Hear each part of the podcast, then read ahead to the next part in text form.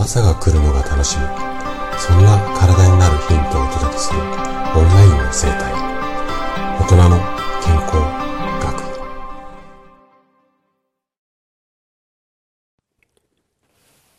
おはようございます。高田です。今日はね股関節についてねちょっとお話をしていこうかなというふうに思うんですけれどもなかなかねネットではお目にかからない情報だと思います。で、えっ、ー、と、テーマとしてはね、変形性股関節症に良い食べ物とは、こんなお話をね、していこうかなというふうに思います。えー、40代とか50代ぐらいになってくると、まあ、痛みというか、不調が増える部分があるんですね。これ、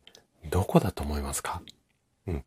意外と膝っっていう方も多いと思うんですが、まあ膝もね、確かに多い場所ではあるんですが、これね、股関節なんですよ。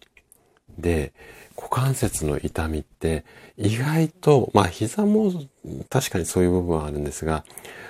かなりね、日常生活に支障が出てきたりして、で、これ痛みひどくなってきて、病院、例えばね、病院とかに行って、こう先生に見てもらうと、はあ、これは変形性股関節症だね、なんていうふうに診断されることも多かったりします。で、今日はこの変形性股関節症、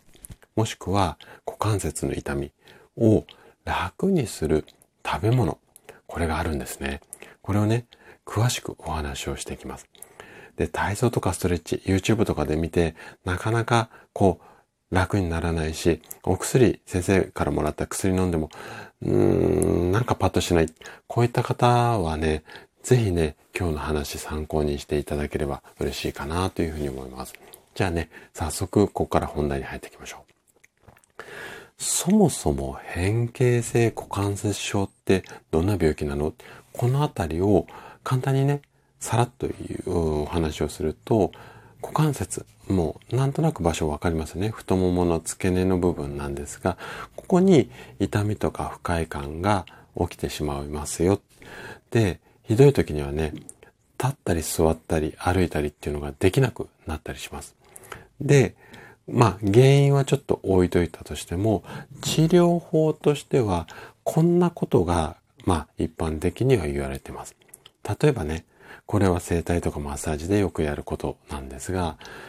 股関節周辺の筋肉をほぐして楽にしましょうよ。あとは骨盤の歪みなんかを調整して、この痛みを楽にしましょうよ。まあ、私の整体院でも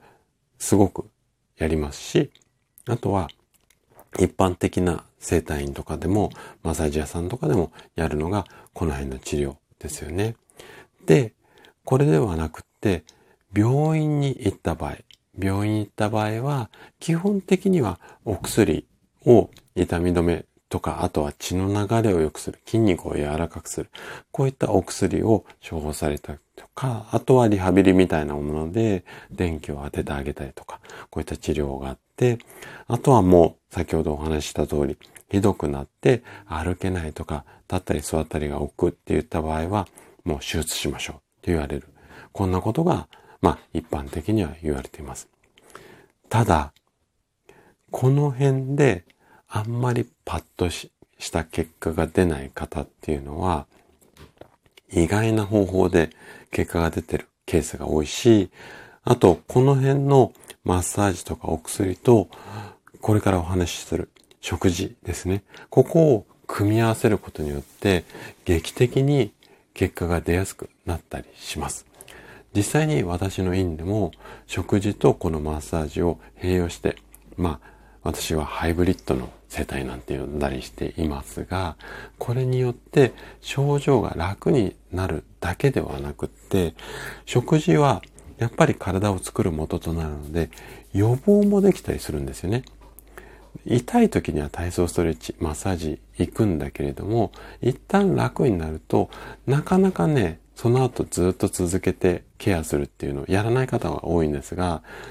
やっぱりね、このケアも大切なんですよ。ケアしないとまた痛み出ちゃいますので、そこでお勧めしたいのが食事なんですよね。食事食べないってことはないじゃないですか。なので、日々の食事をちょっと工夫するだけで、意外や意外、予防できたりしますので、あの、このあたりをね、積極的に生活の中に取り入れていっていただきたいんですが、じゃあ実際にどんなものを食べたり、どんなことを意識すればいいのっていうのを、ちょっとね、股関節の痛みに効くもの、4つ紹介します。はい。まず1つ目。オメガ3脂肪酸ってやつです。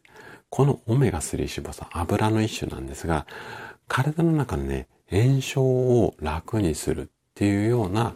効果っていうか効果効能があるのがオメガ3脂肪酸なんですよね。なので、股関節の関節周りが炎症して痛みが出てますので、こういったものを積極的に、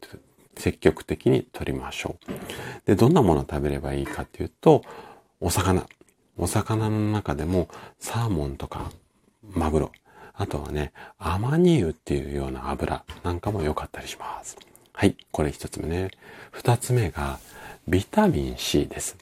で、ビタミン C っていうのはコラーゲン。まあ体の中の軟骨の部分ですよね。このあたりを作るのに非常に大切な栄養だったりします。で、これを取ることによってコラーゲンが要はプルプル。まあお肌プルプルっていうか骨もプルプルになるんですけど軟骨もね。なので元気になる。股関節の痛みが柔らかくなる。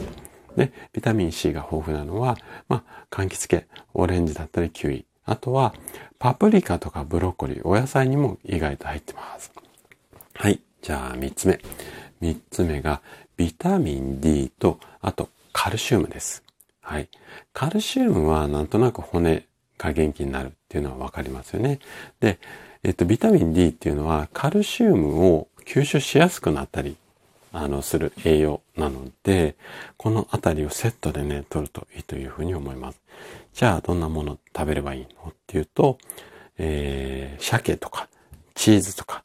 ヨーグルトとか、卵。このあたりを食べていただいて、あとね、ビタミン D っていうのは、日光に当たると、いっぱい体の中で作られるようになるので、うん、こういった鮭とかチーズ食べた後にお散歩をしてあげるといいんじゃないのかなっていうふうに思います。はい。じゃあ、最後。最後は、抗酸化物質を含む食べ物を食べましょうということです。ね、要は、抗酸化物質、まあ、酸化を防ぐなんて言って、体の錆びつきを防ぐっていうことなんですが、もう基本的には疲れ取りやすくなったりとか炎症を抑える。こんなような働きが抗酸化物質にはあります。で、炎症を抑えることができるので、股関節の痛みが柔らかくなるということですね。で、抗酸化物質がいっぱい含まれているもの、いろいろ食べ物あるんですが、基本的にはね、ブルーベリーみたいな、いわゆるなんとかベリーって言われるものだったりとか、ほうれん草とかカリフラワー、ナッツ、このあたりにいっぱい含まれています。で、こういったね、お食事を取ると、関節の痛み、すごく楽になる可能性が多いです。ただ、あくまで一般的なものであって、あなたの体にとってこの中でどれが必要？もしくはどの4つあったうちのどれを積極的に取ればいいのかっていうところは、やっぱり人それぞれ違うので、ご自身で調べながら対応していただくか、もしわからないよって言った場合は、あの、ご連絡いただければ、あの、アドバイスしたりもできますので、ぜひね、あのもうちょっと詳しく知りたいよって言った場合は、まあ、ご連絡いただくか、あとはね、メンバーシップでもこの辺詳しくあの、お話ししてたりするので、こちらにご参加いただいても好きな時間に学べるかなというふうに思います。はい。ということで、今日も最後まで聞いていただきありがとうございました。今日の話がね、あなたの健康のヒントになれば嬉しいです。